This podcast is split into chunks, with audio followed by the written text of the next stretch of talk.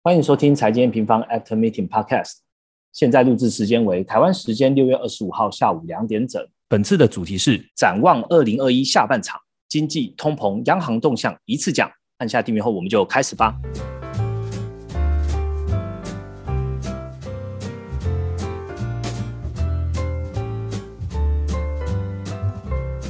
Hello，大家好，我是财经平方的 Roger。嗯，第一次的第一句问候啦，吼，还是要有关台湾的疫情哦。那其实好消息是，最近的确诊人数其实都在一百左右徘徊，然后甚至有好几天在百人以下嘛。呃，不过还是呃，依据指挥中心的公布哦，大家还是要先待在家里，等到七月十二号。那呃，看起来其实疫苗陆续有在施打的路上哦，然后加上呃，三级警戒会延长嘛。那我们我个人呐，个人觉得对疫情的。控制应该是会有蛮有效的，那也希望这是最后一次的延长了。那我我觉得相信很多人心声跟我是一样的啦。那我们就一起好好的战胜这个病毒，然后回到正常的生活哈。那我们回到正题了，二零二零的上半年开始。哦，从二月慢慢就陆陆续，全球的生活跟经济发展其实都有很大很大的改变哦，甚至到了现在，二零二一都已经到了六月喽，还是有很多因为这样的病毒而影响很大的一些变化，譬如说一些产业的活动啊，民间的生活啊，甚至一些政府的政策，都是因为这次疫情有极大的改变。那我们即将迈入了二零二一的下半场。那成熟市场，我们现在看到了，哇，快要到达群体免疫了，不包含的美国跟英国。那复苏的道路呢，自然是走的比较的顺畅。不过我们看开发中的国家，就是譬如说新兴市场啊，离这个群体免疫基本上还是有点遥远哦。不过我们还是讲到新兴市场还是有在制造业循环的这样的一个周期上面。那我们现在就来好好在六月底这个时间点来展望一下二零二一的下半年的市场行情了。所以我们这一次呢，就邀请到我们全球市场的研究员 Viviana 来跟大家好好的聊一聊喽。Hello，大家好。好。Viviana 这次是跟我们在远端录音哦，所以呃，听众朋友如果觉得哎，录音上面有什么样需要再给我们建议的，麻烦你也在评论下面留言，然后让我们知道一下。那我们当然是希望远端的录音真是让每个人都听得懂，而且听得很舒服的。那在主题开始之前呢，我们先请 Viviana 带我们掌握一下本周的市场行情吧。好，那在市场行情这边呢，股市跟原物料这边我一起讲。股市这边其实过去一个礼拜，或者是过去几个礼拜以来，都是还是呈现普涨的一个状况。但是从一个类股板块看，就可以看到核心循环类股它其实是明显降温的状况。那过去这几周啊，其实从原物料的一些价格也都可以看到，他们其实都没有再创新高了。那资金这边的话，就是有看到呃重新回流到科技板块的状况。那斯达克它这边你去看它，其实创下历史新高。可是道琼就是以这些比较核心循环类股的估值，它其实甚至是跌到三万四以下。呃，过去的话，其实从这样的状况就可以看到，科技占比比较高的这些。呃，国家区域的股指也都是表现比较好的，像是台湾加权指数，就是在五月疫情来就马上反攻万七，那今天甚至是也是收在就是万七以上，甚至好像要回到万八。对 对，那在债市跟汇市这边的话，就是变动比较大。债市这边的话，可以看到最近的一个比较大的新闻，就是十年期的美债殖利率是从三月以来首次的跌破一点五个 percent。但同时呢，短端利率就是两年期这边却是上扬的，造成其实会出现一个利率曲线平坦化，也就是长短天期。利差去缩窄的一个状况，这其实跟呃我刚刚提到的，就是原物料价格最近其实都没有在创新高，其实是同一个原因。也就是说，市场的一个通膨预期其实是逐渐在下滑的，那造成长端利率这边的回落。那短端这边的话呢，主要就是受到联准会的一个动向。那上周大家有听 Ryan 的 Podcast，他也讲到，就是上个礼拜的 FOMC 会议是意外的调升了二零二三年的升息的呃幅度到两码嘛。那也因为这样子，所以同步反映在政策这边的，像是美元指数也是在近期的时候突破了九十二的关口。嗯，好，谢谢 Viviana 哦。那 Viviana 刚刚讲到的呃美债殖利率，基基本上呢也是会影响到二零二一的下半年我们要怎么看的一个关键的一个数据。那等一下呢，Vivi 也会花一些时间再好好的跟听众朋友说明一下。那呃，我们今天呢这一次的 p a c k e t 会分成。二点五个部分，好了，这样讲，第一个部分呢，我们还是看基本面，我们从就业复苏啊、制造业循环来看一下，说，哎，下半年的基本面经济数据有没有任何的改变？那第二个部分呢，我们就来盘点一下全球重要的一些央行的动向，包含了他们是怎么看待通膨的，包含了他们的一些政策行为会不会影响到资金面。最后有一个点五呢，其实是最重要的哈。我们好好收敛了一下，讲一下二零二一下半年的关键时间轴，在哪一些月份你应该要看什么样的事件跟数据。那我们就开始今天的节目吧。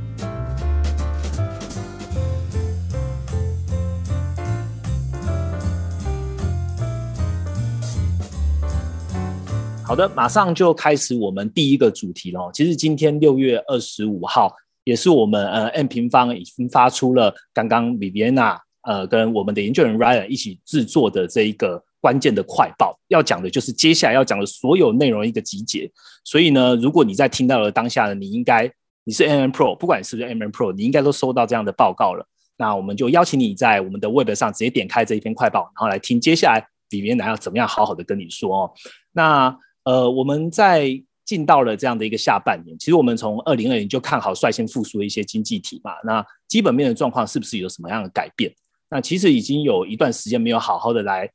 over overall 的来看一下全球基本面的数据的。那成熟市场呢，之前听到了就业复苏啊，然后疫苗的呃施打也很顺利啊。那近期有什么样的数据能佐证我们去提到基本面有支撑的这样一个证据呢？好，那我先从疫苗讲起哈，大家应该还是最关注这个。去年底的时候，大家应该印象都很深刻，像是辉瑞啊、莫德纳、交生等等的疫苗都是逐渐通过 FDA 的一个核准。那从去年到现在，疫苗施打率是逐渐在提升的状况。我记得我们在三月的时候有出一篇快报，是呃专专门专专心在分析，就是在疫苗这一块。那我们那时候提到说，美国它如果是维持在每日施打一百五十万剂以上，它其实就能够在呃今年夏天的时候就达到群体免疫。那从三月到现在这中间呢，其实美国的一个施打数速速度就是一直在提升。那这中间最快甚至有到就是每日三百万剂的施打以上，所以这速度可以说是非常快的。那截至到现在的话，我们去看一下数据，现在美国这边呃施打一剂的人数大概有到一点七八亿人。那两剂试打完毕的大概一点五亿人，那分别是占总人口的五十三 percent 跟四十五 percent，所以是非常高的。那你再去看说到底是哪些人在打这些疫苗呢？其实很多都是集中在十八到六十五岁，就是这个主要劳动人口的呃占比，那就是这个占比甚至是高达六十五 percent 跟五十六 percent。那也就是在这样子一个疫苗施打很乐观的状况之下，它其实就会带动就业市场同步的去复苏。那今年以来去看，呃，每个月的一个非农就业的新增，那它其实每个月大概就是平均增加四十七万人左右。失业率的这边的状况也是呃趋势持续下下滑的状况。不过大家可能会去想说，过去几个月以来有看到就是单月非农的表现，它是就业不如预期的一个状况。不过我们觉得这可能还是比较是偏向是短期的因。素的去影响，那主要就是在缺工缺料这边，还是造成就是像是有一些企业它还是有一些临时停工啊，或者是它的一些临时性的雇员下降的影响，所以这些都是比较偏向是呃短暂性的因素去影响，所以长线来讲的话，其实整体就业复苏的方向是没有改变，甚至是说在疫苗现在的状况之下是更明朗的情况。嗯，那这样听起来的话，其实在就业的部分看起来在。长线来看的话，我们觉得应该是复苏方向是没有变的，甚至会更好。嗯，那我想反过来就问一下，就是我们好像从去年开始就有提到说，哎，我们看好制造业循环啊，它维持在呃扩张的阶段，然后这一波的复苏也是同样在印证，就是制造业循环。那时候我们就有说到啊，我们呃认为制造业循环可以到第一季。那后来的数据也显示，这样的循环，一这订单啊，或者是库存啊，都还是。表现在制造业循环上，好像可以延到第二季。看起来，事实上用 review 来看，确实也是。那我现在就想问了，制造业循环是不是会依旧延续到第三季呢？Vivi 有看到什么样的风险吗？好，那刚刚讲的就业市场就是比较偏长线的一个经济的复苏，但是制造业循环我们知道它是偏比较是短循环的嘛，它大概就是三到四年一次。那上升周期就是一点五到两年。那从去年年中疫情之后到现在，就是已经整整过了一年。我们原本一开始觉得说这一次它的一个上升周期是不是可能会比较短？因为其实疫情之前大家知道就是经历了贸易战，那它其实已经很多厂商它已经把它的一个库存水位降到很低的一个水平。那但是这比这是比较预料之外的事情。那也是因为这样子，所以就造成说今年就是疫情以来啊，它就是造成一个很严重的缺料的一个状况。那导致说厂商。他现在其实是在改变他的一个库存的习惯，例如说他可能原先他就是备大概三十帕的库存，但是他现在因为这一波疫情，他意识到说他可能他的库存水位大概要拉高到五十个 percent，所以这个是比较意料之外的事情。那再加上是说今年的 Q two 啊，美国这边又有在推了一个一点九兆的财政刺激，所以可以看到在终端消费这边，它其实又在拉了一波。那你从美国的零售销售数字就可以很明显看到，它的位阶其实又是在跳升的一个状况。所以原先我们看制造业循环的上升周期，可能大概就是抓第一季、第二季，然后到年终。但是呃，目前的话，从我刚刚讲到这些因素去影响，我们觉得有比较大的几率是它甚至有可能在延续到 Q 三。那到了 Q 三的话，我们就是接下来看下半年的走势。就是虽然说它的一个上升周期能够延续到 Q 三，但是还是要提醒大家的是，它的一个上升周期从去年走到现在，它其实已经是比较是位在末升段的一个位置了。那去观察近期的一些经济数据啊，可以看到像是美国的 ISM 制造业指数，或者是欧洲这边的制造业 PMI，它其实从今年三月以来就没有再创高了，但是它还是都是保持在六十以上的一个非常快速扩张的一个区间。那像工业金属，刚刚前面的行情有提到，它其实从之前年初就是一直不断在创历史新高的一个走势，近期的话就是比较转向是高档震荡的状况。所以下半年其实，在制造业循环这些呃相关性比较高的一些资产布局上面，我自己会觉得就是在呃投资上面要更为小心。那呃，这边提供一些观察的指标来看的话，目前刚刚提到的就是存货这边的状况。从美国的 ISM 制造业的一个客户端库存可以看，它现在还是在二十八非常低的一个位置。但是台湾这边，台湾这边就是以电子产业为主嘛，台湾的一个 PMI 的一个客户端的库存，其实已经回升到四十八点四，是接近龙枯线的水准。它虽然还是很低，但是它其实有慢慢的在回升，所以转换到下半年，其实越来越多人在讨论，就是在过去要一到两个月啊，甚至一季来，大家都在讨论 overbooking 这件事情嘛。那随着下半年电子业会进入就是它的一个传统旺季，我们可以看到台湾的一个电子零组件的出口金额，它从八月的时候也是开始，它是从原先大概每个月就是一百亿的一个水平，它跳升了一个位阶到一百二十五到一百三十亿的一个水平，所以在这样子积期又垫高的一个状况之下。制造业它其实要进入一个库存调调整的一个风险是逐渐提升的，所以刚刚我们讲的就是制造业循环可能延续到 Q 三，但是随着 Q 三进入到 Q 四的时候，就要非常去关注，就是在库存这一块是不是会有去做一个调整的动作。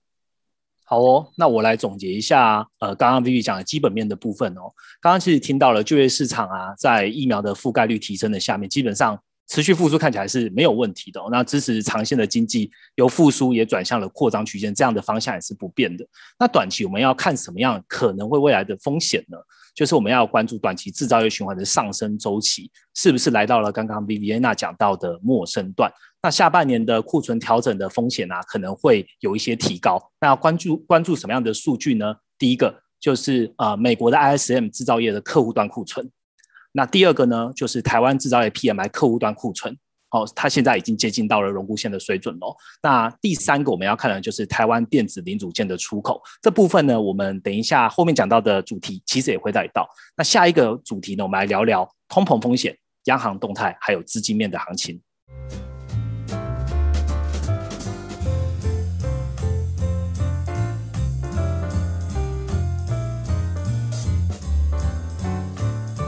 好的，紧接着我们来第二个主题。呃，上一周我们 podcast 有呃请研究员 Ryan 来完整的分析六月份的 FOMC 的会议重点。那在这边很快跟大家 recap 一下，就是提到说，呃，联准会在短期内绝对还是呃属于比较偏鸽的啦。但是八到九月这个时间呢，由于是联准会的忌讳呢，是高几率的可能会。转变他的一个态度，因为一些市场的外在，比如说通膨啊，比如说美债值率这些。那有如果呢，通膨没有如预期是短暂性的因素的话呢，那也就是我刚刚会提到的联储会可能会转向的一个点。那通膨我帮大家复习一下啊，美国的五月的 CPI 开出呢，年增是在五 percent 以上，哎五 percent，那其实就算是历史比较高的水位了哈。那呃，我们刚刚讲到，如果它进一步再往上行的话呢，就可能会遇到联储会会改变。那如果想要真的完整了解、想要听的朋友，其实不用来这一集，直接去上一集先听一下，再来听我们接下来要讨论的。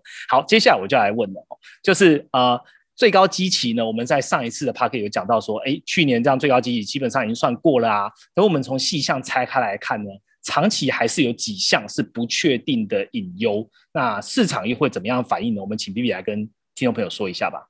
好，那这一次的通膨啊，先讲短期的好了。这一次通膨会到五 percent，呃，它受到季节影响，这边就不再赘述，已经讲到快烂了。但是接下来要去关注的就是，那这个机器的影响到底会到什么时候？去年疫情之后啊，大家都应该还记得，美国这边就是通过了规模是一个史无前例两兆的一个 CARES 法案。那这个法案呢，它大概就是在 Q 三开始，去年的 Q 三。逐步的开始反映到了消费市场，所以从通膨、通膨这边的细项去看，像是呃能源呐、二手车、房屋，从呃 Q 三开始，其实都可以慢慢的看，开始看到绝对值这边在回升。那这也是为什么我们之前一直提到说，机械效应最多就是发生在 Q two 四到五月这个时候。那可以分享一下，呃，之前其实。呃，我们每次在数据公布之前啊，我们研究员都会去观察一下市场预期的一个共识。那在四月的通膨公布之前啊，无论是呃外资的分析师啊，或者是研究的机构，其实都是一致的，他对于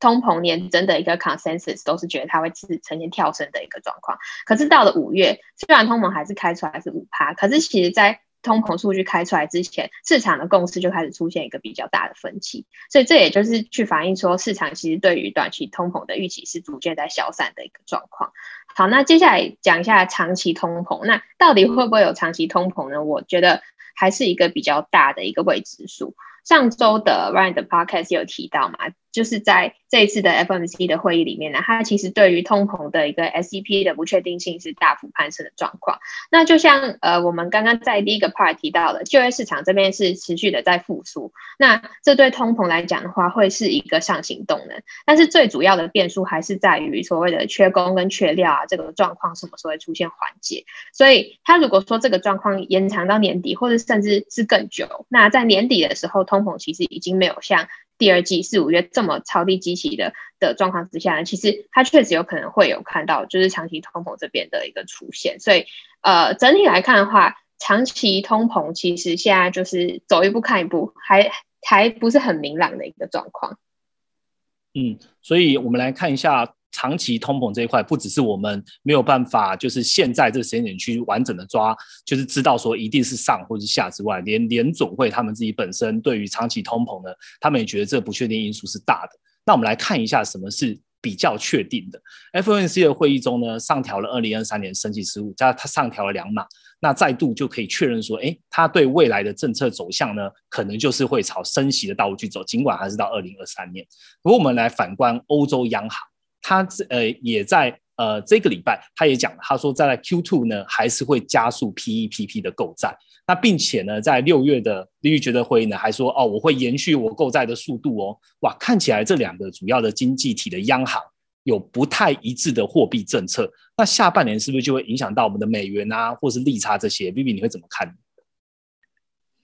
其实你如果从历史经验来看啊，美欧它的一个货币政策。分歧其实已经不是第一次了。那大家回顾二零一四年，欧洲那个时候有出现一个通缩的危机，所以导致欧洲央行那时候其实是展开一连串的宽松措施。例如说，它启动了现在的 t e l t r o 然后它在二零一五年启动了 QE，然后它这样的一个 QE 呢，它其实进行了两次的延长购债跟一次的扩大购债。那可是你同时反观去看联准会这边，二零一五年底的时候，它是启动了金融海啸以来的第一次升息，然后并且是在二零一七年的时候开始进行缩表。那我觉得这其实就反映了美国啊，它其实作为一个全球经济的一个龙头的地位，的状况。那欧洲这边的话，反而是因为它有一些长期的结构性因素去影响，所以它的复苏其实一直都是比较落后于美国的。那所以美国的货币政策基本上都是走在欧洲的前面。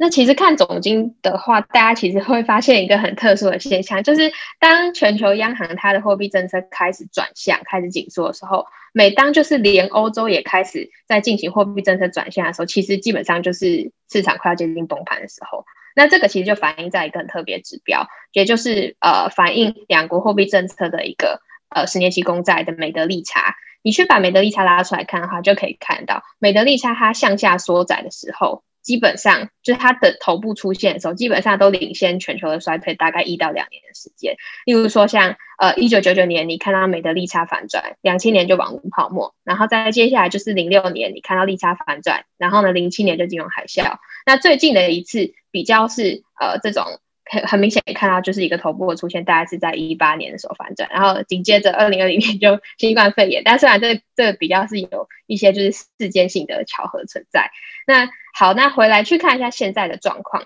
刚刚 Roger 提到，就是 FOMC 它在这次的会议上调了二零二三年的升息的次数到两次。而且目前市场的预期是说，联准会它可能非常有可能是在明年上半年就开始进行缩减购债的一个动作。但是反观欧洲央行，它 Q2 是加速了它的一个 PEPP 购债，然后在六月的时候又在延续这样子的一个购债速度。我们在去年年底的分享会的时候，其实就有提到，我们会把美国跟欧洲它的一个购债的一个规模，就是每月购债的规模会拉出来看。那这就会去影响到美元的一个走势，因为你就是很直觉的去想，如果美国它呃这边买债买的比较多，那美元就会比较弱；那如果是欧洲买比较多，那美元就会相对比较强。那这也是为什么刚刚讲到美欧货币政策它的一个就是购债的走向是分歧的，那也造就了今年美元的走势是反而是转向是比较是足底的一个状况。那接下来去看一下，说未来会怎么走呢？其实会造成美国跟欧洲这样子的一个政策的差异啊，主要还是在于通膨这边。欧洲这边的通膨相对于美国来讲还是非常低迷的状况，这跟刚刚我前面提到欧洲它有一个长期的结构性问题，其实也是有关联的。那去看一下欧洲它五月的一个核心通膨的数值，它还是低于甚至是一趴的水平。那从最近啊，ECB 欧洲央行它跟市场的一个对话，你也可以看到，它其实不断的有在 highlight，就是它对于汇率的一个担忧。所以我觉得基本上欧洲央行它不太可能会让欧元太强，所以它甚至年底的话，我们是预测说它甚至有可能会再去延长。原本应该是明年三月要到期的 PEPP 购债计划，把它延长再到更久的一个时间点。那你同时去看另一边，就是刚刚我提到的市场预期，明年上半年联准会会开始进行缩债的情况之下，接下来的一个时间点可以去观察。我觉得首先你可以去看八月的一个全球央行的年会，也就是 Jackson Hole 的会议。那呃，鲍尔在这个会议上面，他是不是会释放出一些有关于明年缩债的一个讯号的话，就是一个非常好去观察时间。因为八月的话，就是落在呃九月 FMC 的机会之前嘛。那所以总结来说的话，下半年美欧政策就是的货币政策就是持续的走向分歧的一个情况之下，其实美元现在大概就是在九十到九二之间筑底。那下半年的话，如果是照按照这样子的货币政策走势的话，我觉得美元它其实甚至是有望去走出一个筑底的状况。好，谢谢 Vivi。我们在讲就是美元呐，现因为大家现在关注美元的，呃，美元最近涨了还不少嘛。那不管呃，包括了就是联准会自己本身的政策的影响，其实还有一个很大的因素就是欧洲央行的政策。那我们刚刚 Vivi 已经跟大家跟大家解释了，所以看起来。他们分歧的状况基本上在下半年还是会持续的。那美元的表现就可以请各位听众朋友一起来关注一下，是不是真的是走出呃足底的阶段，然后往上去上行的方向走。那上个礼拜呢，我们呃录制 podcast 的时候呢，就有发现哦，就是呃 FOMC 之后呢，十年的美债殖利率先是上行，然后立马又回到了一点五 percent 以下。那近期我们看到美债值利率的曲线呢，也出就出现了就是短端上行，但是长端往下走的一个走平的一个现象。那 Vivi 你怎么看这一个状况？好，呃，殖利率曲线其实是金融市场非常关注的一个指标，因为大家最怕的就是出现所谓的殖利率曲线倒挂的情况，因为通常发生这种情况，接下来就是经济大衰退。但是这一次的一个长端利率的下滑，短端的回升，我们觉得是不用去过度的去做解读。那因为长端利率啊，它其实除了反映了短端这边的政策的动向之外，它还额外的去反映了经济成长跟通膨的预期。所以这一次你可以看到长端这边的下滑的时间点，基本上其实就是在五月的 CPI 公布了之后。那这个下滑的原因，主要就是来自于前面提到的市场对于短期通膨预期的回落，包括说你去看美债的平衡通膨率，也都是在五月的 CPI 之后就是呈现全数下滑的一个状态。但是你去看。呃，你如果剔除掉通膨的因子来去看的话，你去观察抗通膨的债券 Tips，它其实它的一个殖利率在过去几周没有出现一个太大的改变，所以长期来看的话，就像刚刚提到的，呃，长期这边通膨还是具有不确定性，但是我们可以确定的是，就业市场是持续的在修复，那这样子的一个修复呢，就会去支撑经济的一个成长从复苏，然后逐渐到扩张的一个区间，然后去支撑长端利率这边的回升，那。呃，讲到这样子的话，其实展望下半年，大家要去问的问题就是，那什么时候会看到长端利率的回升？那因为相信大家对于今年三月的十年期美债到一点五趴造成的一个杀估值的风暴，应该都还是心有余悸。所以，呃，我们去，对，我们去看一下下半年的话，呃，同样我还是觉得八月是一个重要时间点。为什么呢？因为其实财政部这边，它七月的时候，它的一个债务上限就到期了。可是去观察财政部它下半年的一个融资计划来看，它其实到 Q 三底的话，它其实还需要有大概八千多亿的发债去做融资。那短端这边的国国库券的一个发行量也会回升。所以七月它的一个债务上限到期之后，八月的话就要去看国会这边它会不会去通过一个新的债务上限。那如果呃，都是跟市场预期的一样的话，那也就是说八月的话，其实它的一个发债量就会再度的去增加。那当它再次这边的供给在增加的话，就会有机会去再去压抑它的一个债券价格，那导致殖利率这边重新看到回升。所以我们觉得下半年，呃，长十十年期公债它的一个殖利率长期的话还是是看升的一个状况。那时间点的话，就要去关注八月这边，嗯。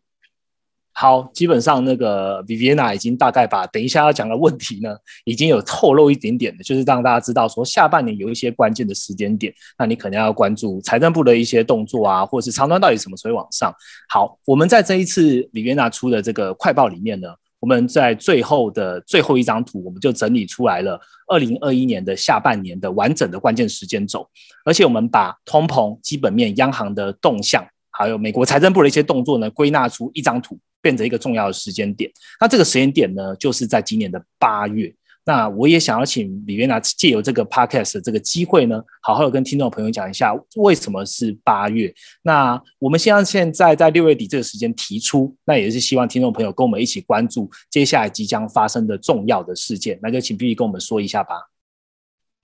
好，那这边的话，呃，我们这集就是先 focus 在下半年的行情嘛。那我就把它拆成，就是 Q 三跟 Q 四分别来讲。那 Q 三这边看，短期来说的话，我们觉得说 Q 三的一个期间呢，它其实像是经济数据都还是有望维持在高档的状况。那企业这边财报都还是有看到高点之外。刚刚提到美国的就业市场也已经是在美国已经是接近群体免疫的背景之下，也有可能会出现加速好转的情况。那同时，除了基本面，去看到资金面的部分，财政部它在七月的一个债务上限到期之前，它的 TGA 也就是财政部在呃央行这边的一个账户，它的余额它的释放也有就是有望将呃流动性移注到七月底，所以基本上 Q 三的时候。基本上行情在 Q 三底之前，不管是基本面呢，还是资金面，都还是有支撑的。也就是在这段期间，呃，股市的胜率其实还是是比较高的。但是到了 Q 四，就是随着我们刚刚提到制造业循环，它可能就是延续到 Q 三 Q 三底。那到了 Q 四的时候，当这个一个制造业的送分题过去之后，那联总会这边开始重新的去做资金紧缩的一个动作，全球的资产就有可能会去面临到重新的调整。那如果你刚刚有把整集都听下来的话，你应该会一直听到八月，就是八月就是一个我们觉得可能是比较重要的一个时间点，可以去观察，因为在这段时间呢，它同时会有三件事情的发生。第一件事情就是台湾的一个从电子零组件的。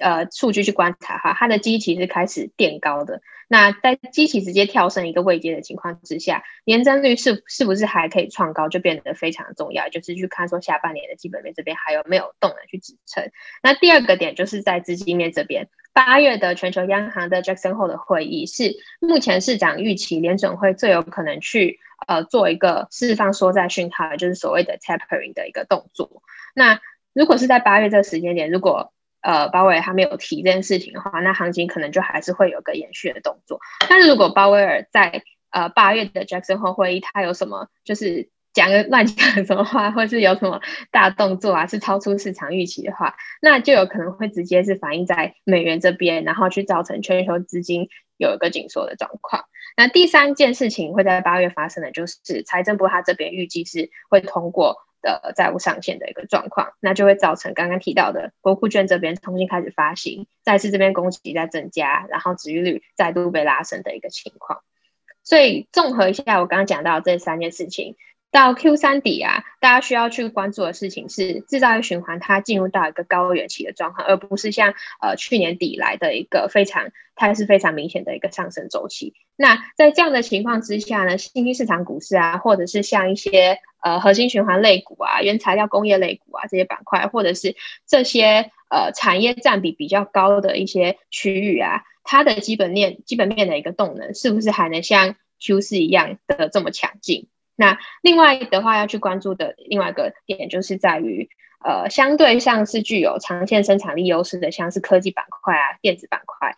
这两个这些板块，它的企业获利在 Q 四的话，基期垫高的情况之下，它是不是还能够再创高？那以去维持它有一个保持在一定程度的一个成长增速。那资金面的话。但到了那个时候，资金面就有可能看到，在呃刚刚提到联准会这边转向，财政部发债的一个背景之下，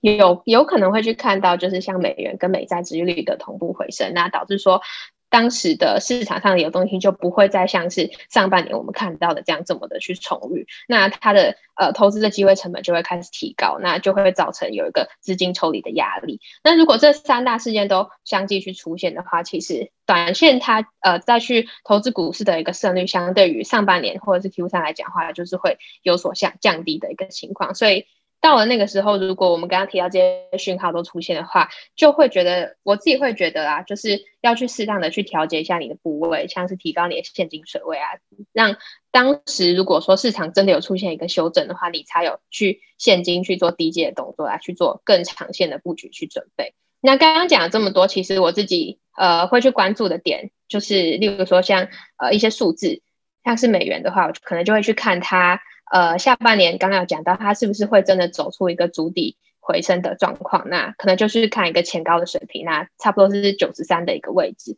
那美债值率的话，大概就是看八月底如果再回升到疫情前的水准，上一次是看一点五嘛，那这一次可能就是看一点八到两个 percent。我自己的话，但是这些都还是以就是个人自己的风险程度而定。那如果就是可能有人比较保守一点，那你就是。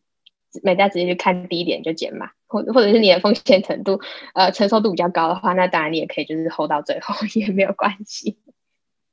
好，谢谢 Vivi。最后我来呃很快的 recap 一下哦。刚刚前面第一个部分我们讲了呃缺工缺料啊，还是长期通膨一个比较大的不确定因素。那我们短期呢仍有这个机器作为保护哦。那搭配我们刚刚讲到的就业市场基本上还是维持复苏的，所以基本面看起来影响不不大。那我们刚刚讲到在呃下半年有一八月的时候有三件很重要的事情，我收敛三个关键字。第一个就是台湾的出口，台湾电子出口。第二个呢叫 Jackson Hole，第三个呢就是美国财政部。那为什么这三个关键字呢？请你再往回听一下 VP 刚刚讲的内容，你就会知道这三个关键字的重要了。那这三个的事件呢，它的数据都会影响到的，可能是美元会不会创高，美债值利率会不会回到疫情前的水准。当今天美元跟美债值利率都回都都往上爬的时候呢，你投资股市的。机会成本它就会提高，那这时候投资股市可能就不会这么的吸引人了。所以也请呃各位听众朋友也来关注一下八月这三个很重要的时间点。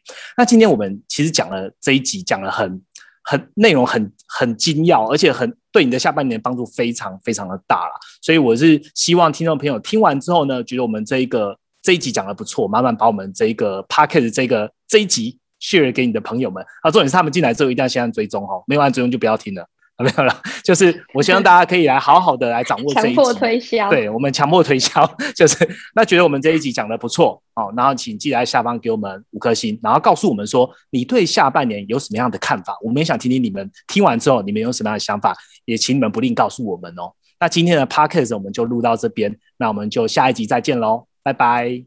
拜拜。